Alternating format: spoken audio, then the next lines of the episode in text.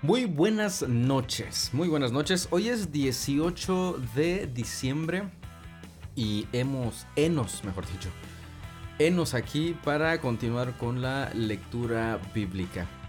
Este, hoy es sabadito, ya sabe que los sabaditos son de comedor. Hoy clausuramos el, el comedor, pero en este 2021. Y continuamos hasta el 2022, pero el 8 de enero. Así que hoy hubo, hubieron tamalitos, un montón de tamales. Este, un montón de niños que surgieron por allá en la clausura.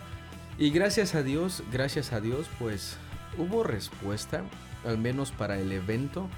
Y nuestro deseo es que el Señor, el Señor nos abra puertas para poder, este, pues predicarles el Evangelio a, estas personas y no verlos como clientes, porque a veces, ah, ya llegó gente, hay que aprovechar.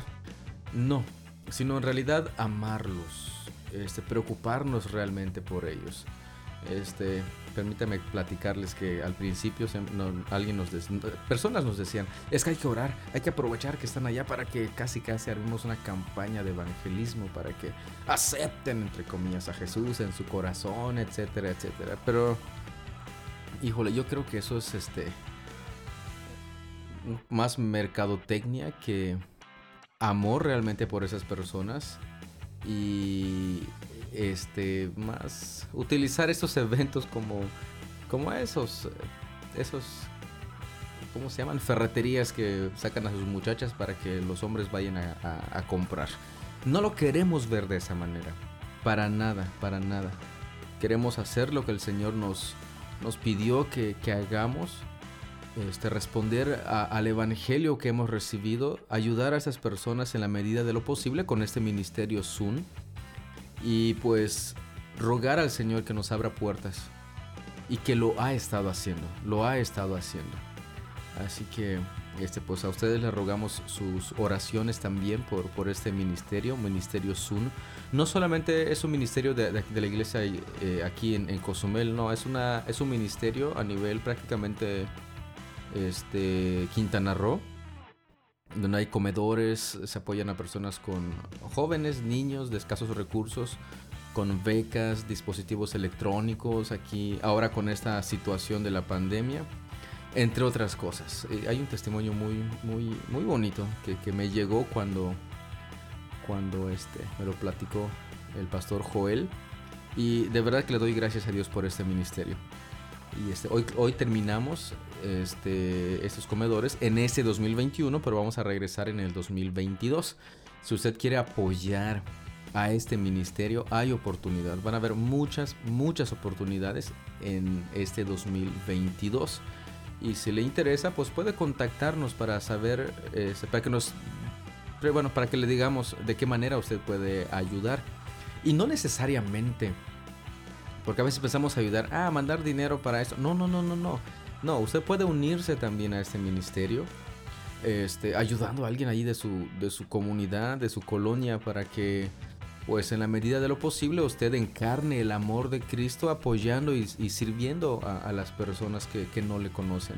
Y en su momento que el Señor abra puertas para que podamos predicar este evangelio de su gracia a, estas personas. Y este, pues ahí tiene usted la oportunidad. Si quiere saber más sobre este proyecto, pues puede contactarnos y con mucho gusto le, le platicamos también. Este, otra manera también en que en que nos puede apoyar. Es, no es económicamente ni, ni nada de eso, no, no, para nada. El Señor nos libre de estar exigiendo o pidiendo o diciendo que tiene que hacerlo o se va al infierno. El Señor nos libre de decir esas cuasi herejías. Orando. Esa es la, la forma en que usted nos puede apoyar. Y pues también si usted quiere saber específicamente sobre qué podría estar orando, también comuníquese con nosotros y con mucho gusto le platicamos sobre la situación, sobre lo que se está haciendo y este para que usted pueda orar de manera específica por lo que por, por este ministerio, Ministerio Sun, que pues está echando a andar dentro de este el presbiterio de la Riviera Maya. Pero bueno, ya me extendí un poquito más este en la super introducción. Permítame decirles cuál es la lectura del día de hoy porque creo que no se los he dicho. Hoy nos corresponde leer en Segunda de Crónicas el capítulo 21, en Apocalipsis el capítulo 9, en Zacarías el capítulo 5 y en Juan el capítulo 8. Hoy 18 de diciembre. Pues creo que ya estamos listos para la lectura bíblica. Así que cafecitos listos. Comenzamos. Segunda de Crónicas 21. Cuando murió Josafat, lo enterraron con sus antepasados en la ciudad de David. Después, su hijo Joram lo sucedió en el trono. Los hermanos de Joram, los otros hijos de Josafat, fueron Azarías, Jehiel, Zacarías, Azariaú, Micael y Cefatías. Todos estos fueron hijos de Josafat, rey de Judá. Su padre había dado a cada uno de ellos regalos valiosos de plata, oro y objetos costosos. Y también les dio algunas de las ciudades fortificadas de Judá, pero designó a Joram para que fuera el siguiente rey porque él era el hijo mayor. Sin embargo, cuando Joram se afianzó firmemente en el trono, mató a todos sus hermanos y a algunos de los otros líderes de Judá. Joram tenía 32 años cuando subió al trono y reinó en Jerusalén ocho años. Sin embargo, siguió el ejemplo de los reyes de Israel y fue tan perverso como el rey Acab, porque se había casado con una de las hijas de Acab. Así que Joram hizo lo malo a los ojos del Señor. No obstante, el Señor no quiso destruir la dinastía de David, porque había hecho un pacto con David y le había prometido que sus descendientes seguirían gobernando, brillando como una lámpara por siempre. Durante el reinado de Joram, los edomitas se rebelaron contra Judá y coronaron a su propio rey. Entonces Joram marchó con todo su ejército y todos sus carros de guerra. Los edomitas rodearon a Joram y a los comandantes de sus carros, pero él los atacó, de noche al abrigo de la oscuridad. Aún así, Edom ha sido independiente de Judá hasta el día de hoy. La ciudad de Limna también se rebeló por ese mismo tiempo. Todo esto ocurrió porque Joram había abandonado al Señor, Dios de sus antepasados. Había construido santuarios paganos en la zona montañosa de Judá y había inducido a la gente de Jerusalén y de Judá a apartarse del buen camino y a entregarse a dioses paganos. Luego, el profeta Elías le escribió la siguiente carta a Joram. Esto dice el Señor, Dios de tu antepasado David. Tú no has seguido el buen ejemplo de tu padre, Josafat, ni el de tu abuelo Asa, rey de Judá. En cambio, has sido tan perverso como los reyes de Israel.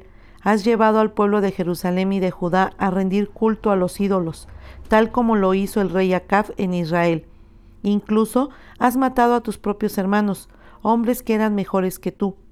Por eso ahora el Señor está a punto de herirte con un fuerte golpe a ti, a tu pueblo, a tus hijos, a tus esposas y a todo lo que te pertenece. Sufrirás una grave enfermedad abdominal que se empeorará cada día hasta que se te salgan los intestinos. Después, el Señor incitó a los filisteos y a los árabes, pueblos que vivían cerca de los etíopes, para que atacaran a Joram. Marcharon contra Judá, derribaron sus defensas y se llevaron todo lo que había de valor en el palacio real, incluso a los hijos y a las esposas del rey. Solo quedó con vida Ocosías, el menor de sus hijos. Después de todo esto, el Señor afligió a Joram con una enfermedad intestinal incurable. Cada día empeoraba, y al cabo de dos años se le salieron los intestinos por causa de la enfermedad, y murió con terribles dolores. Su pueblo no hizo una gran hoguera funeraria, para honrarlo como se había hecho con sus antepasados. Joram tenía treinta y dos años cuando subió al trono y reinó en Jerusalén ocho años. Nadie sintió pena cuando murió. Lo enterraron en la ciudad de David, pero no en el cementerio de los reyes. Apocalipsis 9. Entonces el quinto ángel tocó su trompeta, y vio una estrella que había caído del cielo a la tierra, y a la estrella se le dio la llave del pozo del abismo sin fondo. Cuando lo abrió, salió humo como si fuera de un gran horno, y la luz del sol, y el aire se oscurecieron debido al humo. Entonces del humo salieron langostas y descendieron sobre la tierra, y se les dio poder para picar como escorpiones. Se les ordenó que no dañaran la hierba, ni las plantas, ni los árboles, sino solamente a las personas que no tuvieran el sello de Dios en la frente. Se les ordenó que no las mataran, sino que las torturaran durante cinco meses con un dolor similar al dolor que causa la picadura del escorpión. Durante esos días, las personas buscarán la muerte, pero no la encontrarán. Desearán morir, pero la muerte escapará de ellas. Las langostas parecían caballos preparados para la batalla. Llevaban lo que parecía coronas de oro sobre la cabeza, y las caras parecían humanas. Su cabello era como el de una mujer, y tenían dientes como los de león.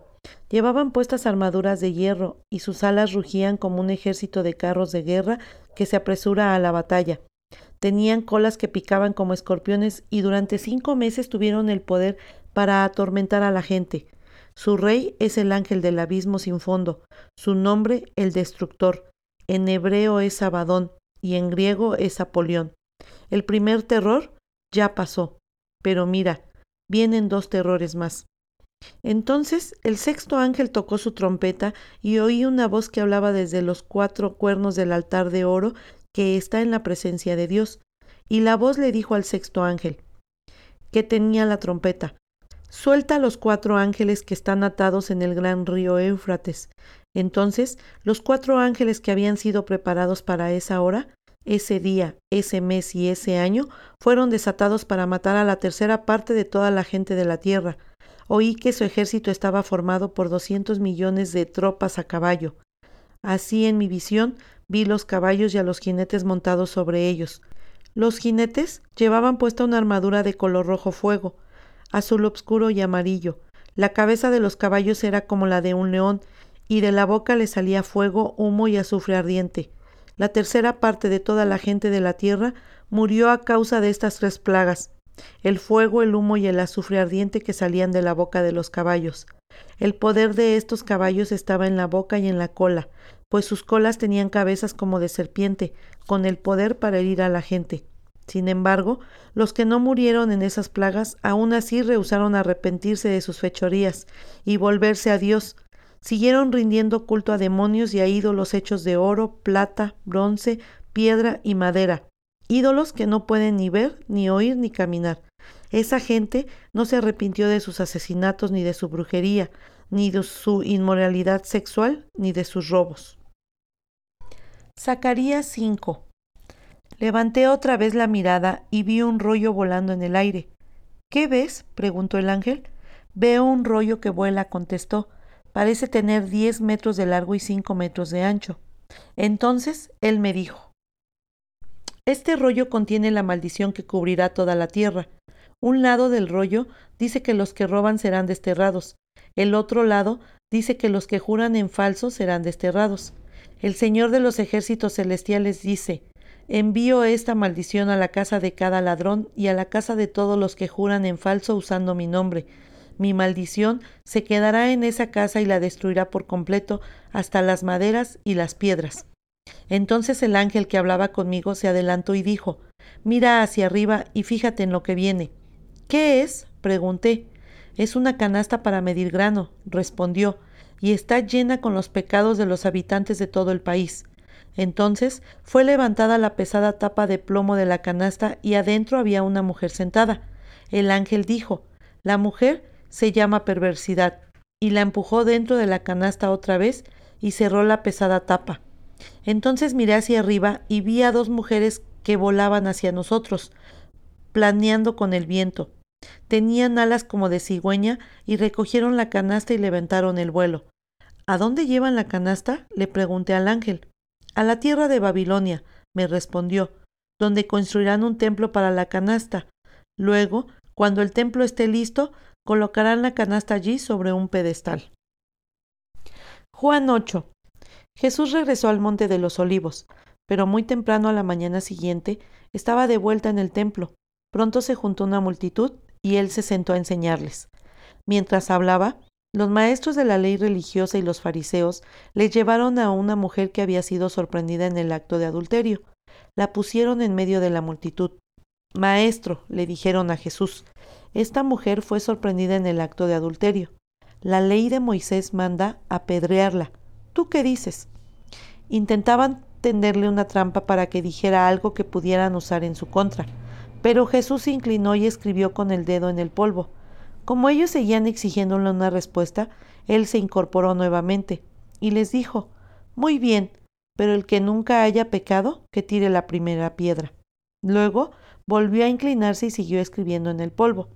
Al oír eso, los acusadores se fueron retirando uno tras otro, comenzando por los de más edad, hasta que quedaron solo Jesús y la mujer en medio de la multitud.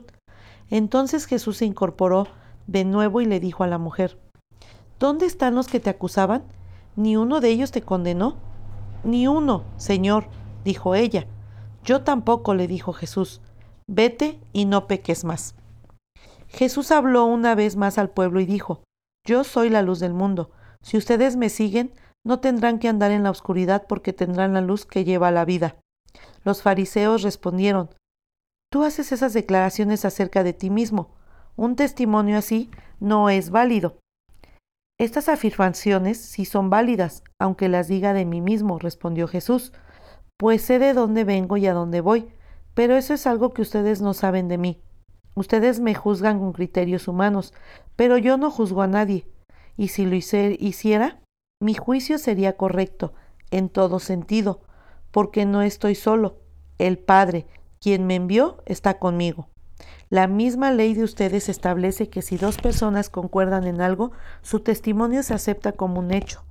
Yo soy uno de los testigos y mi padre quien me envió es el otro. ¿Dónde está tu padre? le preguntaron. Jesús contestó, Como ustedes no saben quién soy yo, tampoco saben quién es mi padre. Si me conocieran a mí, también conocerían a mi padre.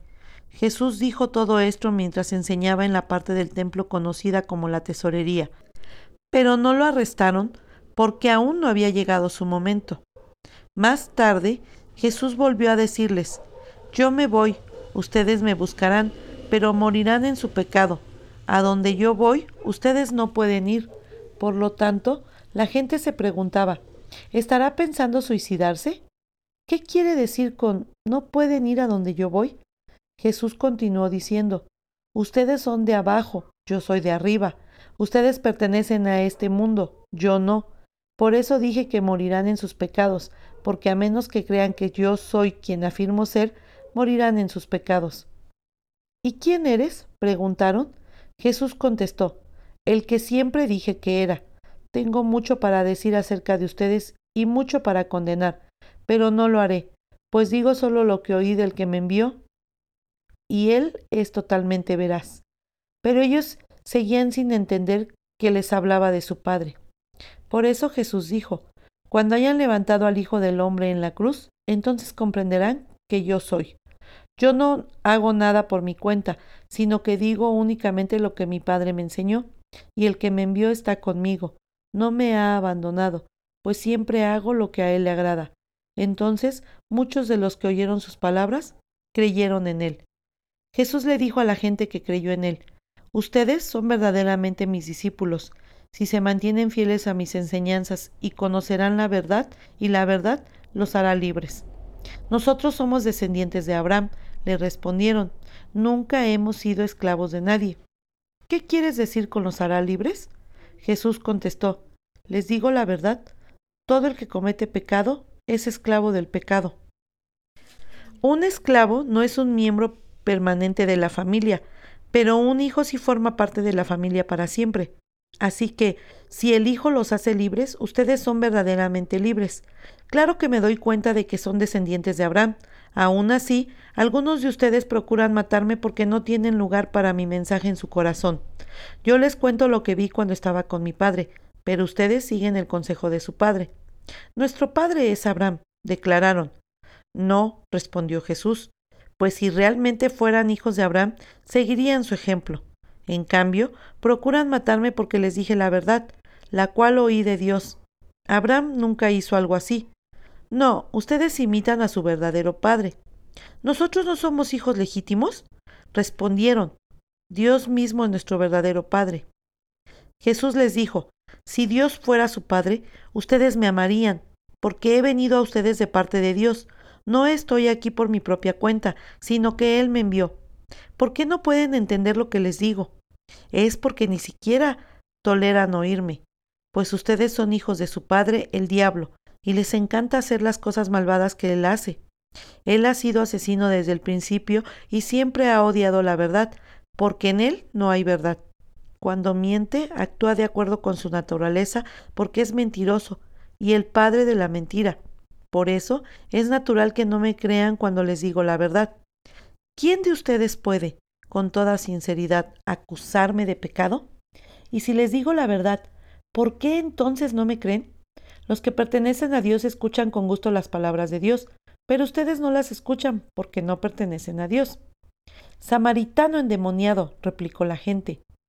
¿No veníamos diciendo que estábamos poseídos por un demonio? No, dijo Jesús, no tengo ningún demonio, pues yo honro a mi Padre. En cambio ustedes me deshonran a mí. Y aunque no tengo ninguna intención de glorificarme a mí mismo, Dios va a glorificarme y Él es el verdadero juez. Les digo la verdad, todo el que obedezca mi enseñanza jamás morirá. Ahora estamos convencidos de que estás poseído por un demonio, dijo la gente. Hasta Abraham y los profetas murieron. Pero tú dices, el que obedezca mi enseñanza nunca morirá. ¿Acaso eres más importante que nuestro padre Abraham? Él murió, igual que los profetas. ¿Tú quién te crees que eres? Jesús contestó, Si yo buscara mi propia gloria, esa gloria no tendría ningún valor, pero es mi Padre quien me glorificará. Ustedes dicen, Él es nuestro Dios, pero ni siquiera lo conocen. Yo sí lo conozco, y si dijera lo contrario, sería tan mentiroso como ustedes, pero lo conozco y lo obedezco. Abraham, el padre de ustedes, se alegró mientras esperaba con ansias mi venida, la vio y se llenó de alegría. Entonces la gente le dijo, Ni siquiera tienes cincuenta años, ¿cómo puedes decir que has visto a Abraham? Jesús contestó, Les digo la verdad, aún antes de que Abraham naciera, yo soy. En ese momento tomaron piedras para arrojárselas, pero Jesús desapareció de la vista de ellos y salió del templo. De esta manera concluimos la lectura del día de hoy, esperando que haya hecho sus observaciones, sus preguntas y pues todo lo que implica tener un tiempo de lectura. Recuerde que no solamente es ya leí y ya no me hallo aquí. No, no, no, no. Debemos ir más allá, escudriñar, estudiar la palabra de nuestro Dios. Y pues de esa manera me despido, no sin antes agradecerle por su tiempo, por su atención. Dios los bendiga y nos estamos escuchando, si Él así nos lo permite, el día de mañana. Hasta luego.